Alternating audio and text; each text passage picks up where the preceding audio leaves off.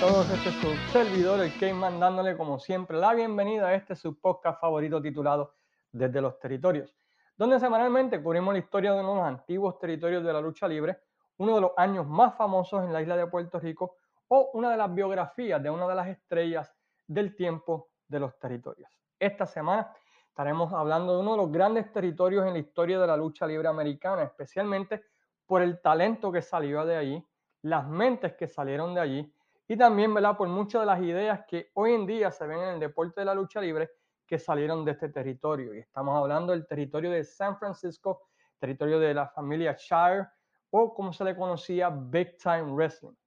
Pero antes de comenzar el podcast de esta semana, como hacemos siempre, queremos dar las gracias a las siguientes páginas por compartir y darle share podcast como lo hacen semanalmente.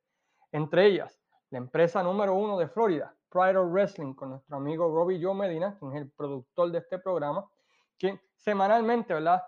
Presentan en su canal de Facebook lo mejor de esa empresa Pride of Wrestling y también estén pendientes porque regresan con una cartelera dentro de pronto. La página Fiebre Wrestling de nuestro amigo Frankie Vélez. La página que cubre la historia de la lucha libre puertorriqueña, el Museo Historia de la Lucha Libre Puertorriqueña. Vayan y visiten a los chicos allá en Facebook. La página de mi amigo y hermano Juan González, lo mejor de la lucha libre, con sus top 10, top 20, top 40, lo que pasó en el día de hoy hace 20, 30 años, lo pueden ver allí, presentando la lucha libre de una manera positiva.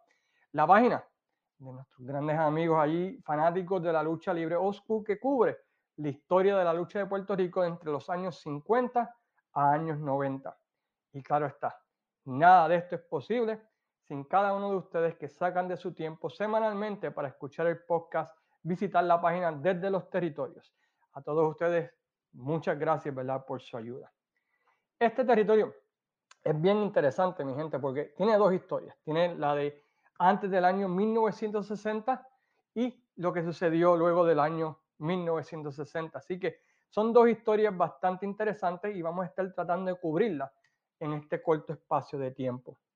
El territorio de San Francisco cubría, claro está, lo que era la ciudad de San Francisco y sus suburbios, la ciudad vecina de Oakland, la ciudad de San José, Sacramento y a veces llegaba hasta Las Vegas, Nevada. Inclusive en los años 70 era tan popular que corrieron varios shows allá en, la ciudad de Anchorage, Alaska. Así que hasta allá llegaron esta gente con ese territorio. Los shows grandes del territorio se, ah, antes del 61 se corrían en el San Francisco Civic Auditorium con capacidad entre 5.000 a 10.000 personas. Y luego de los años 60 pues realizaban todas las carteleras más grandes en una de las arenas más famosas del mundo de la lucha libre hasta el día de hoy, el famoso Cow Palace de San Francisco, con capacidad de 16.500 personas que todos los viernes abarrotaban ese lugar para ver las estrellas del territorio de San Francisco. Entre los luchadores que llegaron a trabajar, que son conocidos en la isla, pues claro está, está nuestro gran luchador ¿verdad? internacional Pedro Morales, quien estuvo en ese territorio con mucho éxito. Ray Stevens, Roddy Piper, Pat Patterson, Rocky Johnson, el papá de The Rock, Ricky Dozan, la leyenda japonesa, Jim Kennedy, campeón mundial, Enrique Torres, quien fue la primera estrella latina, André Gigante, Victor Bruiser, Superstar Billy Graham, Billy Watt, Bill Watts, perdón, Buddy Rose, Pepper Gómez, Mando y Chavo Guerrero, entre muchos otros que hicieron de San Francisco en un tiempo u otro su lugar de trabajo. A diferencia de otros territorios, este fue uno de los últimos en tener televisión, a pesar de que estaba en un mercado grande con San Francisco. En parte era porque su primer dueño no quería tener televisión porque supuestamente, según él, afectaba las asistencias a los shows grandes. Pero luego de la entrada de Roy Shire, pues este cambia esto y produce lo que se conoció como el programa National All Star Wrestling, un show que se grababa todos los viernes a las 7 de la noche en el estudio de televisión de KTVU en, de San Francisco. Luego de eso, más adelante, él hace otro show llamado Big Time Wrestling, que se transmitía también los viernes, pero ese era más los resultados o los shows. So, básicamente tenían un, estudio, un show, que era un show que se grababa en el estudio de televisión, y tenían otro donde presentaban las luchas que ocurrían en los estadios, en las arenas del territorio. So, básicamente esa era la diferencia entre esos dos shows. Tristemente, no existe mucho material del territorio de San Francisco y es una gran pena porque muchas cosas históricas sucedieron allí durante los años 60 y 70, especialmente que serían tremendas el poder verlas hoy en día. La lucha en San Francisco comenzó en 1935 bajo el mando del promotor Joe Markowitz, un ex luchador que compró los intereses del territorio de manos de Jack Jensen, quien hasta aquel entonces tenía todo el territorio del norte de, de California y lo compró por la cantidad de 15 mil dólares. Él tuvo su primer show allá para noviembre 26 del año 1935. Y por los próximos años la promoción básicamente estuvo en su mundo, ¿verdad? Sin pena y sin gloria, pero siendo lo suficientemente exitoso para mantenerse vivo. Al igual que el territorio de Crockett al principio, era un territorio caracterizado por las luchas en parejas. Básicamente era un territorio donde las parejas dominaban y eran en los eventos estelares y tenían las historias principales luchadores sencillos habían, pero en realidad era un territorio donde si tú eras una pareja, pues tenías la oportunidad de tener bastante éxito allí.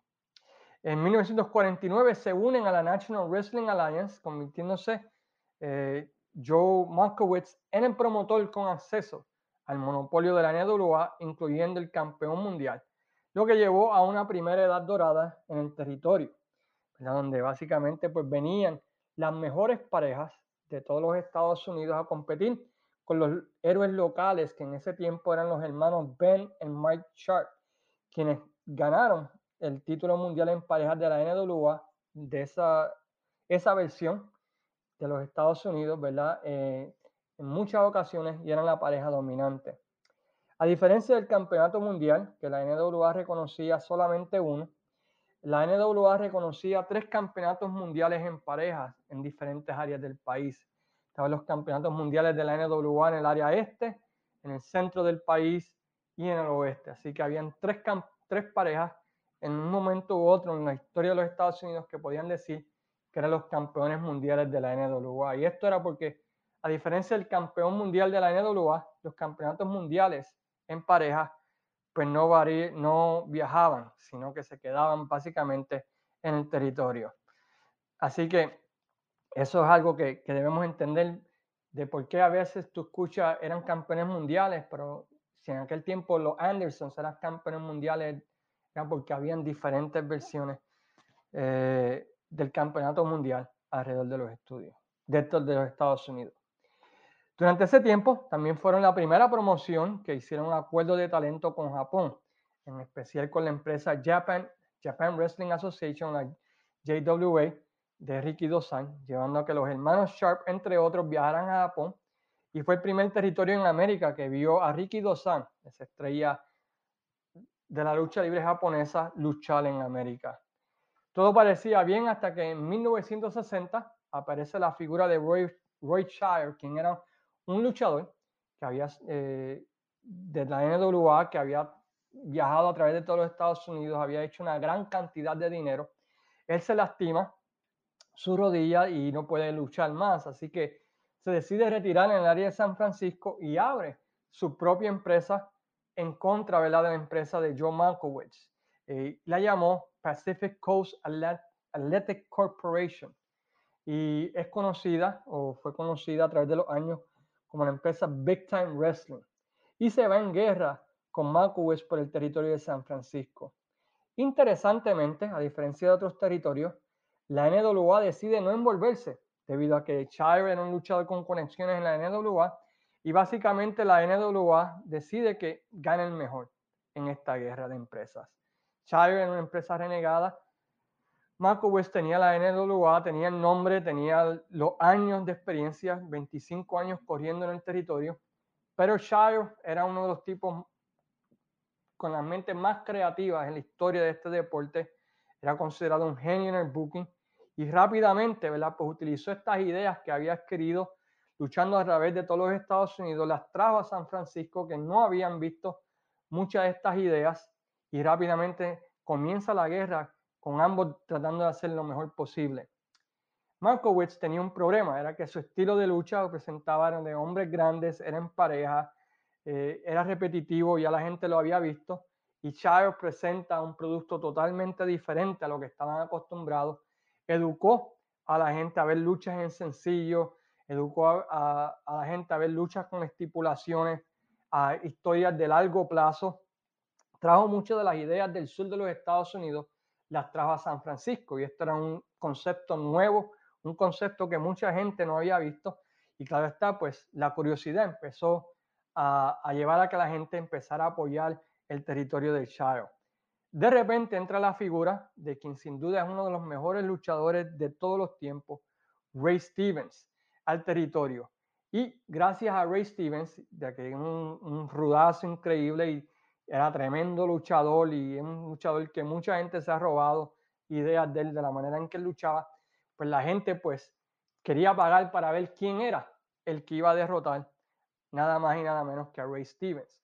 Uno de estos luchadores que realmente pues eh, ayudó a que Roy Shaw ganara la guerra fue Pepper Gómez, quien era un luchador hispano que atrajo a la comunidad hispana ¿verdad? del área de San Francisco para ver a su héroe y Enrique Torres combatir contra Ray Stevens para ver quién se quedaba con eh, el campeonato del territorio de, de Roy Shire.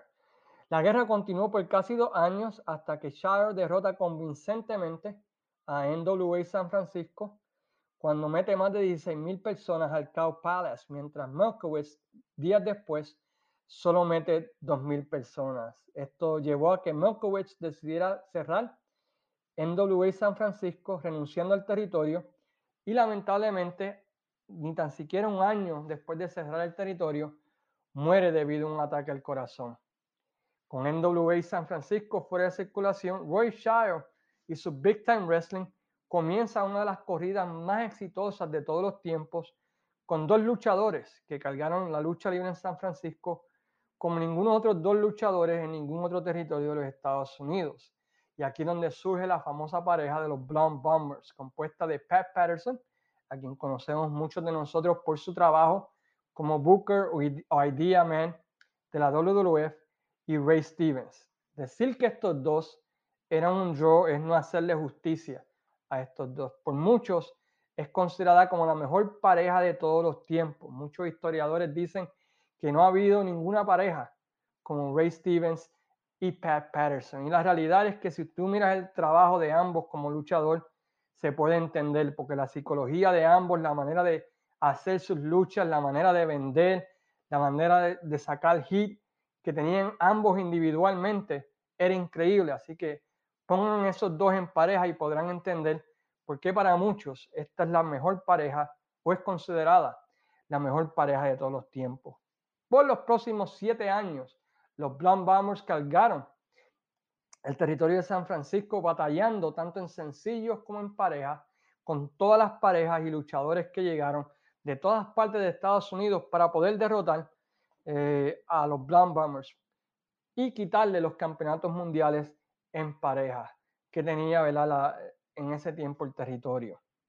Dos de sus feudos más grandes lo fueron contra The Destroyer y Billy Ray Lyons y contra la pareja hispana de Pedro Morales y Pepper Gómez, con quienes cambiaron en varias ocasiones los títulos ¿verdad? en pareja, que llenaron el Cow Palace casi todos los viernes mientras duró su run ¿verdad? como pareja, los Blonde Bombers, especialmente ese feudo contra Pedro Morales y Pepper Gómez, fue un feudo súper exitoso que como dije ahorita, pues lamentablemente, ¿verdad? Pues eh, no existe mucho video que a mí me gustaría ver porque dicen que esa pareja de Morales y Gómez era bastante buena.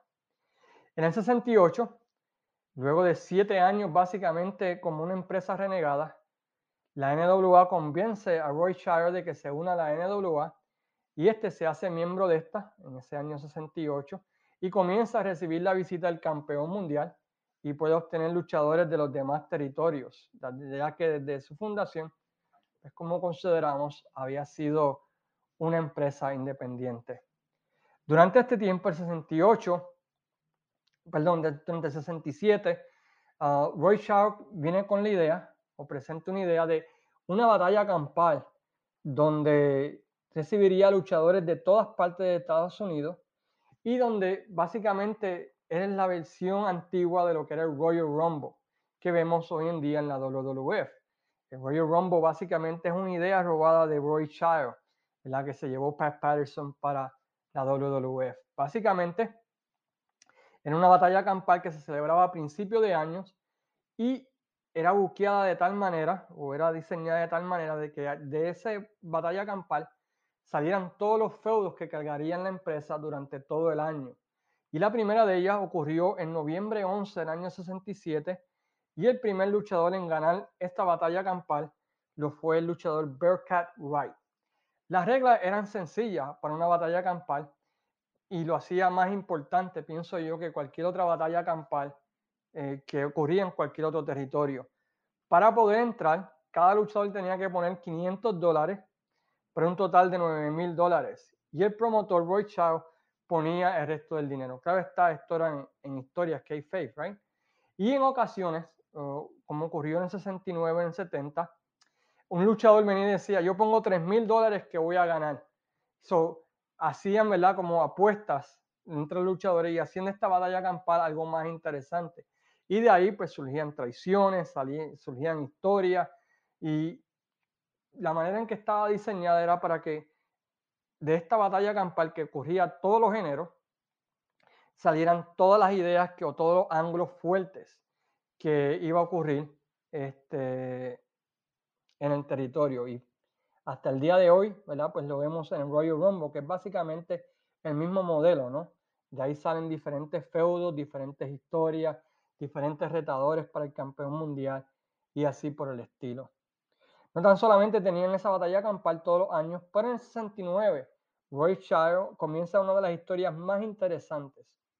Ray Stevens, quien había sido el rudo número uno de la empresa, por casi desde su formación, sufre un accidente de carro donde se rompe la pierna, llevando a que éste esté fuera de acción por un largo periodo de tiempo.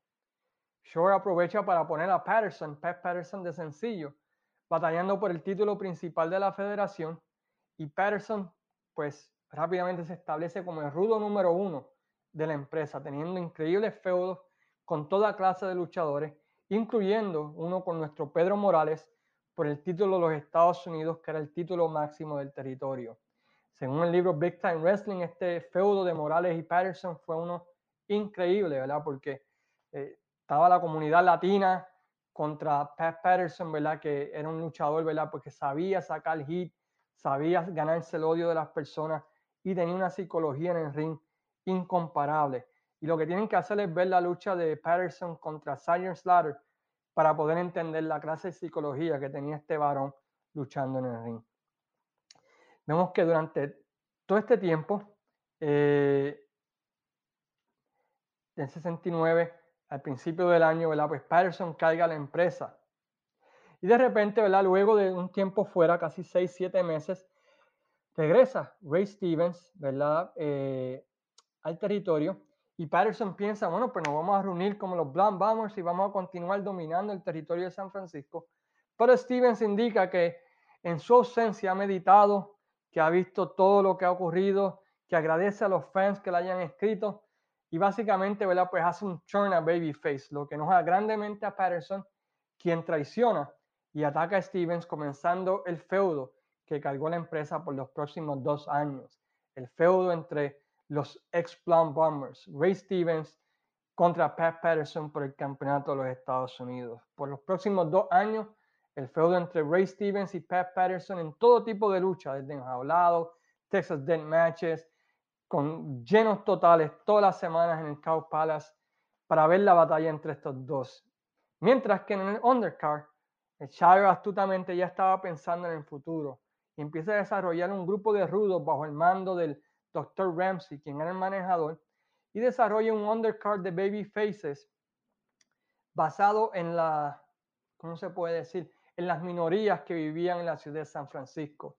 Tenía a Rocky Johnson para atraer al mercado afroamericano, tenía a Pepper Gómez para atraer al mercado hispano y tenía a Peter Maevilla para atraer al mercado samoano que vivía en la ciudad de San Francisco durante ese tiempo. Así que tenía un poquito de todo y atraía diferentes tipos de fanaticada a las carteleras y tenía diferentes estilos de lucha. Ray Stevens versus Pat Patterson era clásico, pero sabían brawl. tenía los samoanos que podían hacer, ¿verdad? Eran tremendos brawlers, Pepper Gómez con su furia latina, tenían un poquito de todo.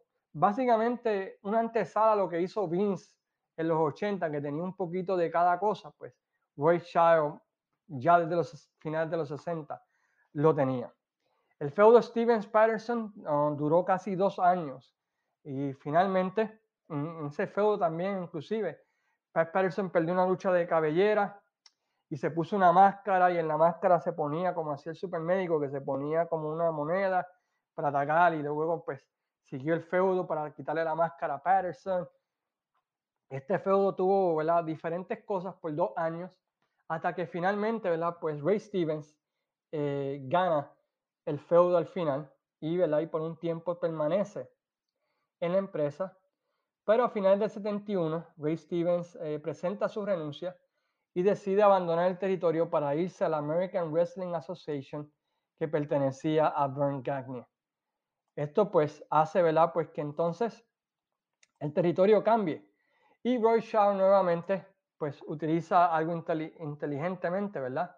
Lo que podría parecer un desastre, eh, él siempre, lo supo aprovechar y tomó la decisión de que el grupo de rudos que había estado trabajando bajo el Dr. Ramsey traicionara a Pat Patterson, quien inmediatamente pasa de ser el luchador más odiado al más querido del territorio en la historia de San Francisco, llevando a que por cuatro años, en éxito total de taquillas en la batalla de Patterson contra el grupo rudo del Dr. Ramsey, que básicamente era como un sports shop o como el Army de Paul Jones o como la familia de Bobby Heenan, donde eh, Dr. Ramsey traía luchadores constantemente para ir alimentando a Patterson. Entre los luchadores que retaron a Patterson durante este tiempo podemos mencionar a Lars Anderson, The Great Mephisto, Stan Stasiak, Moondog Main, Angelo Mosca, Don Muraco, Mr. Fuji, Bugsy McGraw, The Interns, The Bomb Runners, los canguros, los Von Tigers y los Valiant Brothers. Básicamente, Patterson era como el Hogan, ¿no? Le traías a un monstruo, él se lo ganaba, le traías a otro y así por el estilo. En el 73, Shire hace algo que otras promociones luego imitaron. Y básicamente fue lo que conocemos en Puerto Rico como el ángulo de septiembre negro, donde Patterson estaba sufriendo de ataques del grupo rudo, en especial en aquel tiempo de los japoneses Mr. Saito y The Great Fuji, va en busca de un antiguo enemigo para que hiciera pareja con él. En este caso, la figura de Pedro Morales, que acababa de perder el campeonato mundial de la World Wrestling Federation. Y ambos meten más de 16 mil personas para ver a los técnicos con, cobrar venganza en contra de los japoneses. Estos dos enemigos, ¿verdad? Contra los japoneses, un lleno total en Cow Palace y en las ciudades alrededor. Con Patterson, Johnson, entre otros, el territorio continuó teniendo éxito hasta el 77, cuando Patterson, quien junto a Stevens habían sido las estrellas principales, también decide abandonar el territorio. Shaw ya para este tiempo pues había estado teniendo el mismo problema que tienen muchos de los bookers cuando permanecen mucho tiempo con el libro, y es que se queman y las ideas que funcionaban antes ya no funcionan, historias pues se volvieron predecibles, y aunque tuvieron éxito en los años 78, 79 con Piper y Buddy Rose, pues ya no era lo mismo y las existencias comenzaron a bajar y la cosa ya no era la misma. A principios de los 80, Brent Gagne entra al territorio de San Francisco con la American Wrestling Association y usando a Ray Stevens y usando, ¿verdad? Pues a luchadores que en algún tiempo habían tenido éxito en el territorio de San Francisco, básicamente termina quedándose con el territorio llevando a que en 1981 Roy Shire decidieran cerrar la compañía y su última cartelera ocurrió en enero del 81 con la famosa batalla campal, donde sus dos estrellas máximas, eh, Ray Stevens y Pat Patterson, regresaron al territorio y ambos ganan esta batalla campal. Roy Shaw termina con mucho resentimiento al deporte de la lucha libre y en 1984 decide realizar una entrevista con el periódico de San Francisco Chronicle, donde revela que todo lo que él había hecho era planeado, que la lucha libre era mentira y básicamente, ¿verdad? Pues exponiendo al negocio. Pero la realidad es que ya el territorio había muerto. El territorio de San Francisco es un territorio súper interesante porque muchas de las ideas que hoy en día vemos en el mundo de la lucha libre salieron de allí. Ángulos como el de Septiembre Negro, el Royal Rumble, los ángulos a largo plazo, la historia, ¿verdad? De, un grupo rudo alimentando al técnico que se usó para Hulk Hogan, salió de San Francisco. Pat Patterson básicamente se llevó muchas de las ideas que aprendió con Roy Child, se las llevó a la WWF y las implantó, ¿verdad? Cuando la WWF este, hizo su expansión nacional. Y es entendible, ¿verdad? Porque por casi 17 años el territorio de San Francisco, aunque estaba en su mundo aparte, era un territorio que constantemente metía más de 15 mil personas semanalmente a la misma cancha toda la semana. Y es recordado hoy en día como uno de los mejores territorios que existieron a través de todos los tiempos. En YouTube van a encontrar ciertas cosas del territorio de San Francisco, especialmente ya para el 76, 77, 78. Van a encontrar cosas de la época dorada, quizás con 16 eh, milímetros que no tienen sonido, eh, pero lo que hay es mucho póster, mucha información escrita sobre el territorio de San Francisco. Pero lamentablemente la época dorada, que es del 60 al 77, pues no van a encontrar mucha información, ¿verdad? O muchos videos, perdón, de lucha en específico. Una pena, porque como consideramos sería interesante ver a, un Pedro Morales en, su juventud, en su prime, en un mercado diferente al de la WWF. Sería también interesante ver a los Blonde Bombers en toda su gloria, aunque los llegamos a ver en, Japón y existen videos de ellos en Japón y en la IWA, pues ya habían pasado su peak o su prime, ¿no?